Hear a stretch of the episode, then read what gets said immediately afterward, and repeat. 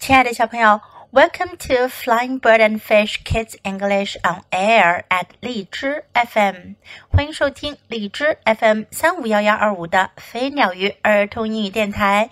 This is Jessie，我是荔枝优选主播 Jessie 老师。Today you're going to listen to a story about home。今天我们要讲的是关于家的故事。Home，家。 Home, sweet home，家，甜蜜的家。Elno had gray feathers with six dark spots。艾诺长着一身灰色的羽毛，上面有六个深色的圆点。His beak was black and his legs were pink. 它的嘴是黑色的，腿是粉色的。Elno is just too gray, the birds said. 其他的鸟儿们说：“艾诺长得就是太灰扑扑的了。” Elno was shy. All day long, he hid in a hole in a tree. 艾诺很害羞。 一天到晚，他都躲在树洞里不出来。Elno is just too shy, the birds said. 其他鸟儿们说，艾诺就是太害羞了。When all the birds were asleep, Elno came out of his hole. 当所有的鸟儿们都进入梦乡。 艾诺就会从他的树洞里出来。He cleared up the mess and then went back into his hole. 他清理完垃圾，再躲回他的洞里去。The birds didn't see Elno, and soon they forgot about him. 鸟儿们都见不着艾诺。 很快，大家都把艾诺给忘了。One day, Elno flapped his wings and flew away. 有一天，艾诺扇动的翅膀飞走了。No one wants me here. I'll go and find a new home, he thought. 他想。 这儿没有谁需要我，我要去找一个新的家。Elno flew across the world looking for a new home. 艾诺飞过了整个世界去找一个新的家。The desert was too hot. 沙漠太热了。The mountains were too high，山峰太高了。The city was too loud，城市太嘈杂了。The sea was too wet，大海又太潮湿了。But Elno liked the jungle，不过艾诺喜欢丛林。 the jungle birds were bright with colors rose red, sunshine yellow, sky blue, jungle green. 丛林的鸟儿们长着色彩绚丽的羽毛，玫瑰红、阳光黄、天空蓝，还有丛林绿。 and when the jungle birds saw Elno, their eyes popped out of their heads. 当这些丛林鸟儿们看到艾诺的时候，它们吃惊的眼睛都要瞪出来了。You are just fabulous," said the jungle birds. 丛林鸟儿们说：“你真是太美了。”The spots on your feathers are as dark as chocolate。你羽毛上的圆点浓得像巧克力。 Your beak is as black as night, and your legs are as pink as the setting sun. 你的嘴巴黑的像夜幕， 你的腿就像日落时的粉色霞光。The jungle birds thought Elno was the most beautiful bird in the world.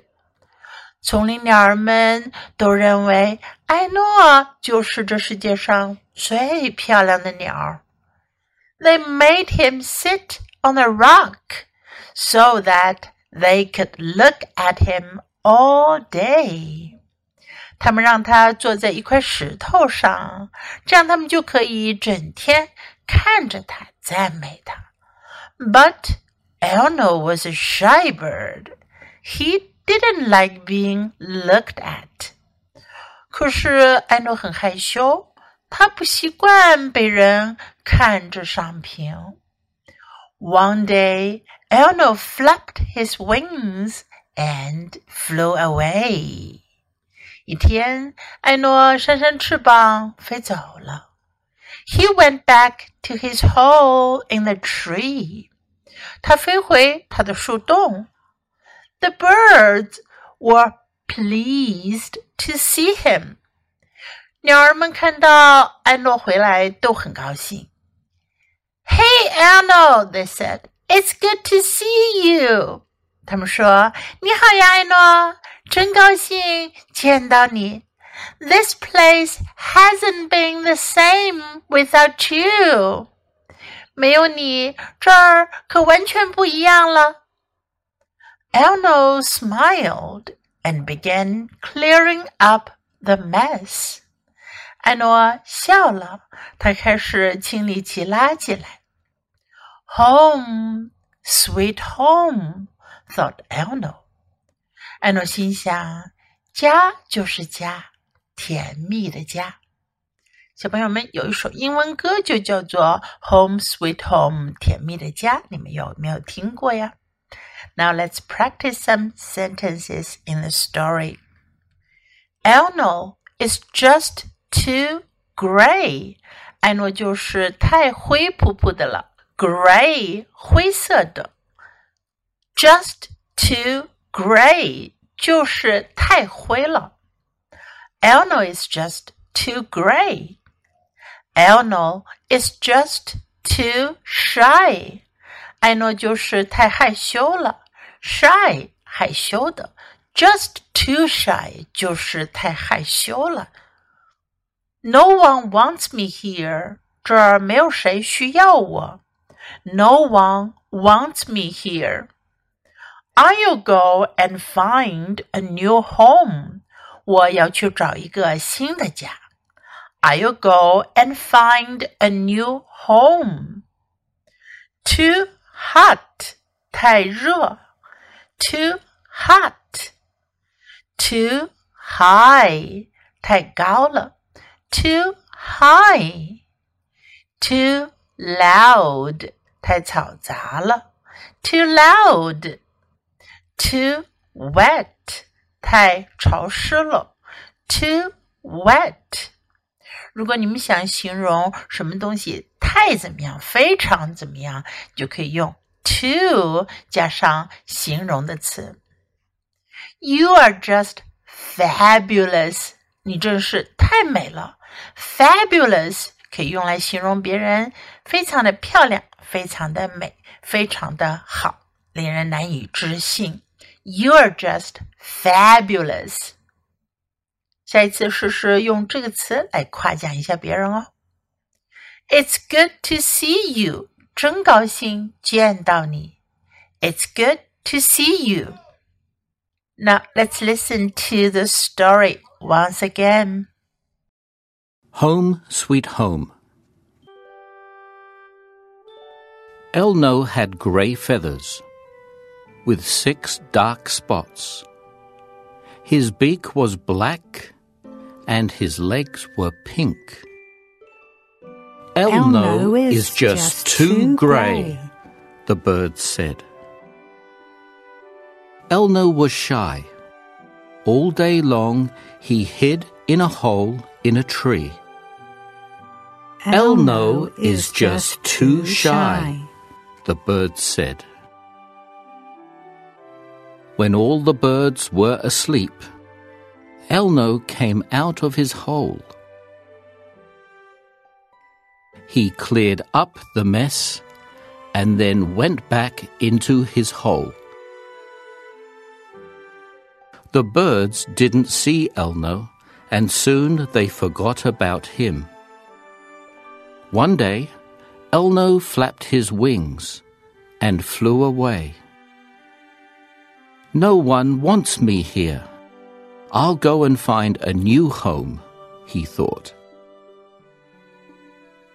Elno flew across the world looking for a new home.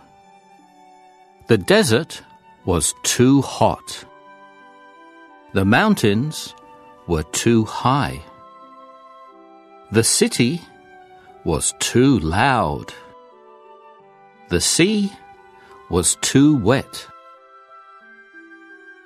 But Elno liked the jungle.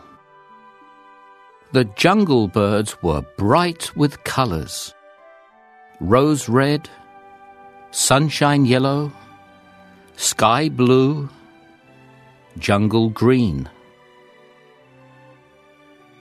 And when the jungle birds saw Elno, their eyes popped out of their heads. You, You are, are just fabulous, said the jungle birds. The spots on your feathers are as dark as chocolate. Your beak is as black as night, and your legs are as pink as the setting sun. The jungle birds thought Elno was the most beautiful bird in the world. They made him sit on a rock so that they could look at him all day. But Elno was a shy bird. He didn't like being looked at. One day, Elno flapped his wings and flew away. He went back to his hole in the tree. The birds were pleased to see him. Hey, Hey, Elno, Elno, they said. It's good to see you. This place hasn't been the same without you. Elno smiled and began clearing up the mess. Home, sweet home, thought Elno. 小朋友，你喜欢今天的故事吗？记得给 Jess 老师点赞哦！还有，别忘了下载到手机上收听，更方便哦。Thanks for listening. Until next time. Goodbye.